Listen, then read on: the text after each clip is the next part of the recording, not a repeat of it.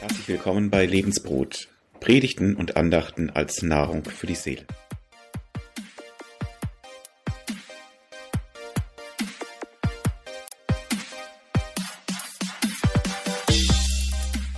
Mein Thema heute, was bedeutet Jesus Christus für uns? Der Text, der der Predigt zugrunde liegt, den hat der Walter schon vorgelesen. Ich möchte äh, zu Beginn ein Zitat von Max Planck weitergeben. Er sagte, für den gläubigen Menschen steht Gott am Anfang, für den Wissenschaftler am Ende seiner Überlegungen. Und ein weiteres Zitat, Forschung ohne Gott ist ein Stolpern von Zufall zu Zufall und von Unendlichkeit zu Unendlichkeit. Und ein letztes Zitat, Gott als Urheber allen Seins zu akzeptieren, bringt Ordnung ins Denken. Ich denke, da können wir getrost Ja dazu sagen, zu diesen Aussagen. Und ich will jetzt auch nicht mehr darauf eingehen, ähm, auf die wissenschaftlichen Hintergründe, da gäbe es jetzt auch sehr viel zu sagen, sondern einfach überleiten, wenn wir in dem Großen und Ganzen erkennen, dass es ohne Gott nicht geht, dass wir auch in der Wissenschaft ohne Gott sehr schnell an unsere Grenzen kommen. Auch die Evolutionstheorie hat sehr viele Schwachpunkte, wo sie keine Antworten drauf hat. Aber das soll uns heute nicht beschäftigen, sondern uns soll beschäftigen, was Jesus für uns ganz persönlich, für jeden Einzelnen von uns bedeutet. Nicht nur am Sonntag im Gottesdienst, klar, da ist unser Herr im Mittelpunkt, das ist ganz natürlich, aber auch unter der Woche in allen unseren Lebensbereichen. Darüber wollen wir uns ein paar Gedanken machen. Und ich beginne dann mit dem Punkt 1. Warum ist das Heil in Christus so wertvoll? Kolosser 2, die Verse 1 bis 2. Und diese Verse lese ich uns nochmal. Da schreibt der Apostel Paulus, ich lasse euch aber wissen, welch einen Kampf ich habe um euch und um die in Laodicea und alle, die meine Person im Fleisch nicht gesehen haben, auf dass ihre Herzen ermahnt und zusammengefasst werden in der Liebe und zu allem Reichtum des gewissen Verständnisses zu erkennen, das Geheimnis Gottes, des Vaters und Christi. Habt ihr das alle verstanden?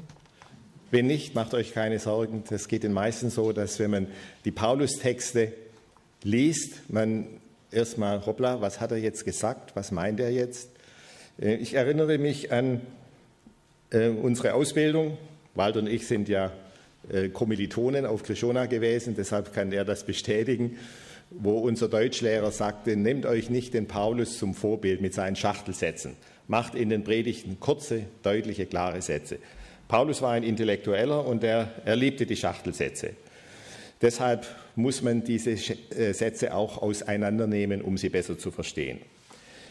Aber hier geht es um etwas ganz Besonderes. Hier geht es um das Verhältnis zwischen uns und Jesus Christus und auch in der Beziehung, was das ewige Heil betrifft. Da möchte ich ähm, eine kurze Anekdote noch einfügen. In den USA gibt es ein Standardwerk, hat über 1000 Seiten, über den amerikanischen Bürgerkrieg mit dem Titel Für die Freiheit sterben. Das ist also ein ganz wichtiges Buch. Das kennen sehr viele Menschen in den USA. Und da wird ganz detailliert beschrieben, wie viele Menschen, hauptsächlich Soldaten, ihr Leben geopfert haben, um die Freiheit in den USA zu vervollkommnen, also in Bezug auf Sklaverei. Abschaffung der Sklaverei war ja der Anlass des Bürgerkriegs. Und äh, das einfach groß herauszuhängen, das ist ja auch das Gütesiegel der Vereinigten Staaten von Amerika die Freiheit. Darum geht es ja. Es geht um die Freiheit, sein Leben selber bestimmen zu können und so viel wie möglich Eigenverantwortung zu übernehmen und der Staat soll sich da auch nicht überall einmischen. Aber es ging um eine zeitlich begrenzte Freiheit. Denn die Freiheit, für die wir hier auf dieser Welt, dieser Erde kämpfen, ähm, betrifft ja nur unser Leben hier auf dieser Erde. Aber unser Leben ist ja viel, viel, viel länger. Es ist ja unendlich. Wir alle, egal ob wir gläubig sind oder nicht, haben ein unendliches Leben. Und deshalb ist es wichtig, dass wir uns um die ewige Freiheit kümmern, um, die, um das ewige Heil. Das ist zentral und das meint der Apostel Paulus auch da damit. Es ist eben so, wenn wir heute über dieses ewige Heil reden, dann ist das in unserem Land noch relativ ungefährlich.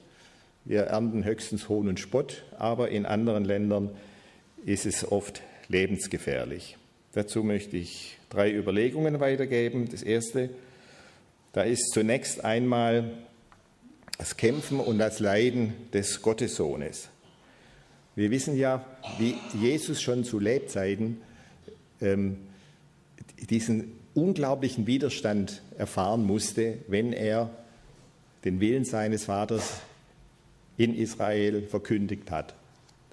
Das ging ja so weit, dass er dann schließlich ähm, am Kreuz sterben musste, weil er den führenden Leuten, den religiösen Führern, ein Dorn im Auge war und sie ihn gehasst haben und deshalb musste er sterben. Dann gibt es natürlich auch das Kämpfen und Leiden des Boten, des Boten des Heils. In diesem Fall ist es bezogen auf den Paulus. Auch bei Paulus wissen wir, dass er sehr viel durchmachen musste, dass er sehr viel gelitten hat. Er wurde ja sogar gesteinigt und für tot liegen gelassen. Er war aber nicht tot oder man weiß nicht genau, ob er wirklich tot war und Jesus ihn wieder auferweckt hat. Das ist also theologisch noch nicht ganz geklärt, ist aber auch nicht so wichtig. Er hat ja auch in dieser Zeit der Steinigung diese Vision gehabt, dass er in den Himmel entrückt worden war. Und so hat Jesus ihn auch getröstet in dieser sehr schwierigen Situation. Und wir wissen, dass heutzutage so viele Christen verfolgt werden wie nie zuvor in der Geschichte der Menschheit. Man spricht von 250 bis 300 Millionen, die ständig in dieser Verfolgung leben müssen. Das heißt, diese Botschaft vom ewigen Heil durch Jesus Christus ist in der Welt ein großer Anstoß und verursacht sehr viel Widerstände. Ich komme zum zweiten Punkt. Was bewirkt das Heil in Christus in uns? Dazu lese ich uns in Vers 5 aus Kolosser 2. Denn ob ich wohl nach dem Fleisch noch nicht da bin, so bin ich doch im Geist bei euch und freue mich und sehe eure Ordnung und euren festen Glauben an Christus. Die Nachfolge Jesu hat nichts mit Religion zu tun. Wir haben als Westeuropa-Mission ein Traktat herausgebracht, das heißt ohne Religion zu Gott. Und äh, entstanden ist das Traktat durch einen Straßeneinsatz, als ein Mann auf mich zukam und wissen wollte, zu welcher Religion wir gehören. Wir hatten eine Freiversammlung gemacht und es war klar, da geht es um religiöse Fragen. Und dann habe ich ihm gesagt, äh, wir gehören zu keiner Religion. Ja, aber ihr redet doch über Religion. Sagen nee, wir reden nicht über Religion. Und ich bin, habe ich dann persönlich noch gesagt, ich bin persönlich ein völlig unreligiöser Mensch. Ja, aber was, was macht ihr dann? Wir reden nicht über Religion, wir reden über eine Person. Das ist der große Unterschied. Und diese Person ist Jesus Christus. Und Jesus nachzufolgen hat nichts mit Religion zu tun. Warum? Religion ist ein Gebilde, eine Einrichtung, in der der Mensch alles tun muss, um das Heil zu erlangen. Also in allen Religionen, zum Teil sogar in der christlichen Religion, geht es sehr darum, dass der Mensch sich anstrengt, dass er ein guter Mensch ist, dass er gute Werke tut, dass er bestimmte Dinge erfüllt, dass er äh, immer in alle Versammlungen geht, dass er dies und jenes tut, um eine Chance hat, gerettet zu werden für die Ewigkeit. Das ist bei uns nicht der Fall. Wir haben das Heil kostenlos bekommen und es ist die Tat Gottes, die Tat Jesu, nicht unsere Tat. Er rettet uns, nicht wir retten uns durch unsere Werke. Und weiter schreibt der Paulus dann in Vers 6, wie ihr nun angenommen habt den Herrn Jesus Christus, so wandelt in ihm. Das finde ich einen ganz wichtigen Ausspruch, weil ich höre das immer wieder, dass Menschen sagen, ich bin am Ziel, ich bin gerettet, ich gehöre Jesus.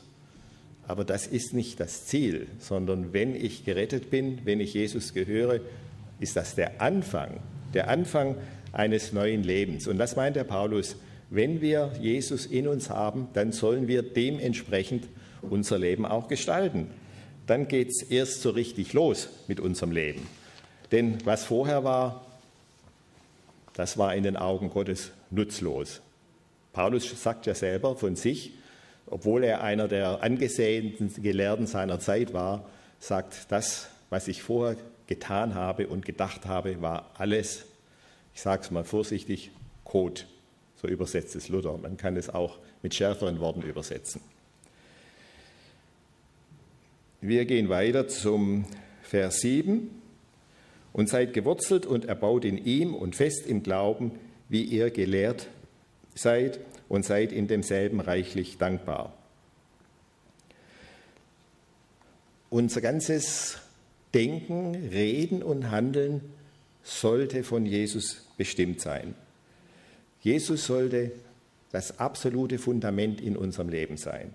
Das sagt sich theoretisch alles ganz einfach und äh, wird jeder von euch zustimmen. Die Frage ist immer nur, wie setzen wir das in der Praxis um?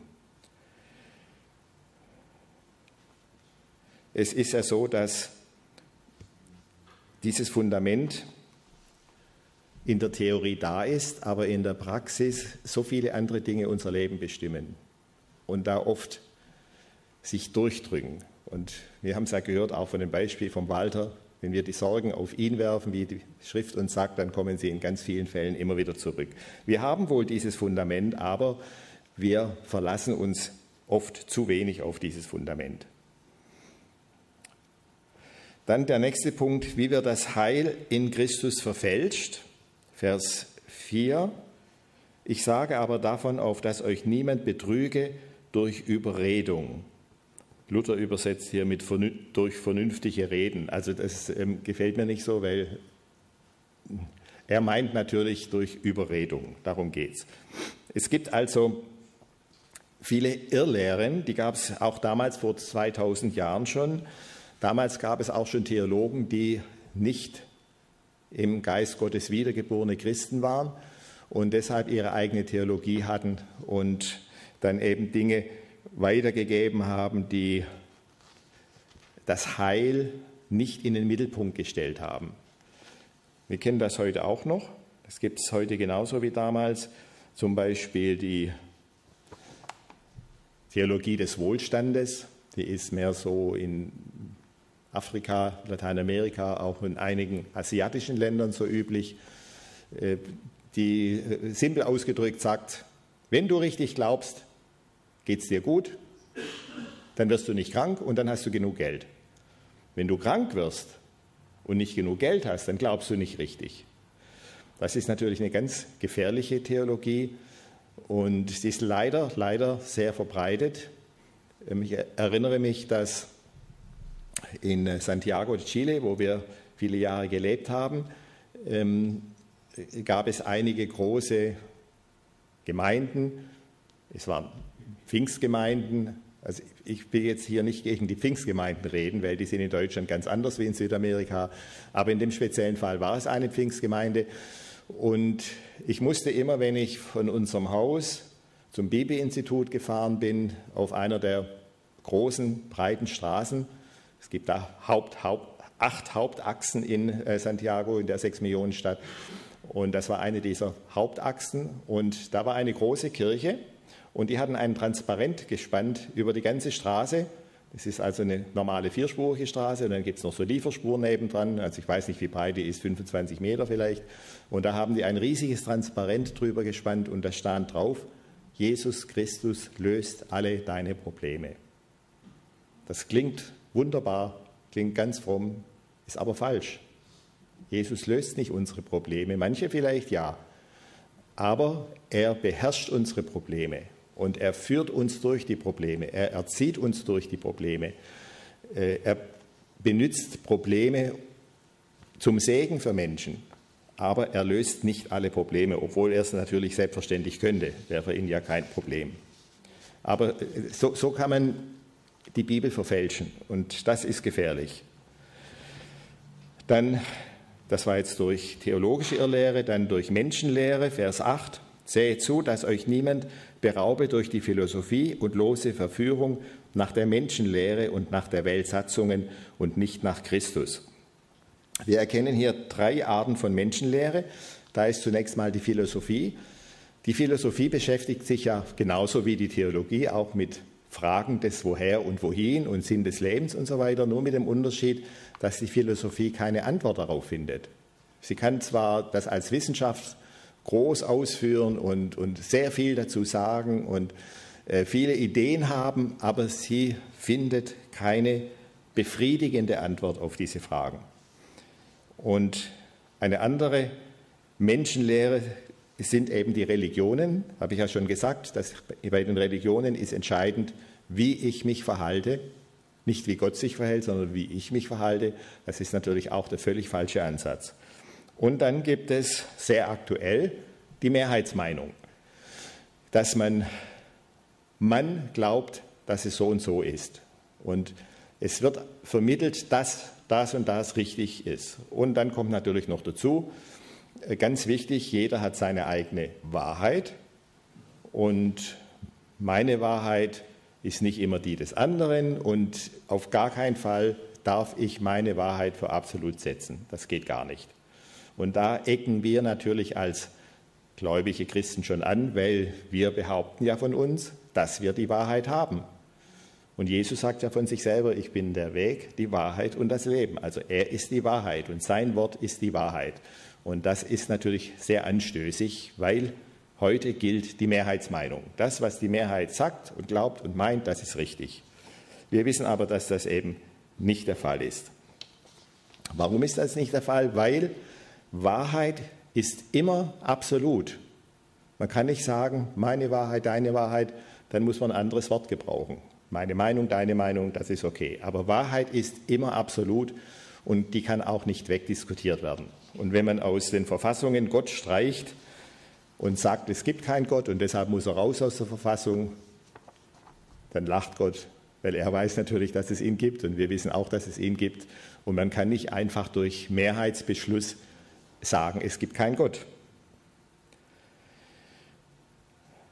Wir gehen weiter in den Vers 3. In Christus, ihr seht schon, ich gehe nicht genau chronologisch vor, sondern mehr thematisch. In Christus liegen verborgen alle Schätze der Weisheit und der Erkenntnis. Und da wird ganz klar, das ist ein ganz zentraler Satz in diesem Text, dass wir die grundlegenden Existenz, existenziellen Fragen der Menschheit nicht ohne Jesus Christus beantworten können. Geht gar nicht. Wir kommen immer sehr schnell an unsere Grenzen. Und deshalb muss alles Denken, wie auch Max Planck erkannt hat, letztendlich darin gipfeln, dass wir auf Gott stoßen. Letztendlich. Denn von ihm geht alles aus, er hat alles gemacht und deshalb ist er auch das Ziel unseres Denkens. Das wollen natürlich viele Menschen nicht, weil sie Gott ablehnen und deshalb lassen sie ihre Gedanken nicht den Weg immer weitergehen, sondern schneiden diesen Weg ab, bis hierher und nicht weiter. Gott hat keinen Platz. Und das ist auch das, was man an den Naturwissenschaften heutzutage kritisieren muss, dass sie eine grundlegende wissenschaftliche Aussage verfälschen. Wissenschaft muss immer ergebnisoffen sein, sonst ist es keine Wissenschaft. Aber die Naturwissenschaft heutzutage ist in ihren meisten Feldern nicht ergebnisoffen, sondern sie sagt von vornherein, es gibt keinen Gott, und jetzt werden wir alles dran setzen, um zu beweisen, dass es keinen Gott gibt. Das ist, das ist nicht Wissenschaft, das ist Ideologie und somit falsch. Jesus Christus ist der einzige Weg zu Gott, Vers 9 und 10. Denn in Christus wohnt die ganze Fülle der Gottheit leibhaftig und ihr seid vollkommen in ihm, welcher ist das Haupt aller Fürstentümer und Obrigkeiten. Jesus Christus ist der einzige Weg zum Vater. Das sagt er von sich. Und nur wer Christus kennt, kennt den Vater, den lebendigen Gott. Anders kann man ihn nicht kennenlernen. Denn nur der Sohn kann den Vater offenbaren. Und wenn wir Jesus Christus haben, dann haben wir automatisch auch den Vater, weil der Vater sich in Jesus Christus uns offenbart hat. Und deshalb können wir auch, weil wir den Geist Gottes in uns haben, direkt zum Vater kommen. Wir brauchen keinen Mittler. In der katholischen Kirche ist die Maria zum Beispiel Mittlerin oder die Heiligen sind Mittler, aber wir brauchen keinen Mittler. Wir haben unmittelbaren Zugang zu ihm. Und wir können auch immer mit ihm kommunizieren. Und wie es der Walter am Anfang auch gesagt hat, wir brauchen keine Eintrittskarten, keine Formulare ausfüllen. Wir brauchen überhaupt keine Bürokratie. Und da kann man sich auch als Gemeinde mal überlegen, wie man das visuell äh, hervorheben kann. Ich sage euch jetzt mal eine ganz alte Geschichte, aber die hat mich einfach beeindruckt, deshalb gebe ich das gerne weiter.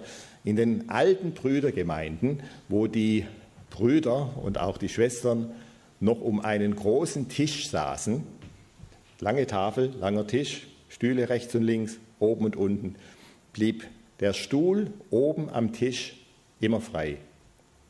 Da durfte, durfte sich niemand hinsetzen, weil der war reserviert für Jesus. Ich fand es einfach schön, wenn man da dann am Tisch sitzt und sagt, äh, und, und, will jetzt mit Jesus reden, kann man das? Man schaut einfach auf den leeren Stuhl. Finde ich einfach ein schönes Bild. Oder ähm, ich bin ja dienstlich viel unterwegs, bin auch oft allein im Auto. Heute ist meine Frau dabei, da bin ich sehr froh, aber oft bin ich auch allein im Auto. Und dann sitzt Jesus einfach auf dem Beifahrersitz und dann rede ich mit ihm. So ganz locker. Also ich brauche da jetzt keine Gebetshaltung, sondern ich rede einfach mit ihm. Ich sage ihm auch meinen Frust und äh, also ganz offen jedenfalls. Ist ja sowieso nicht anders möglich, weil er weiß ja sowieso alles. Wir können ihm ja nichts vorspielen. Und so ist es ganz wichtig, dass man in diesem Bewusstsein lebt, der Herr ist ganz nahe, er ist immer da und ich brauche niemand zwischen mir und ihm, sondern ich kann direkt zu ihm kommen.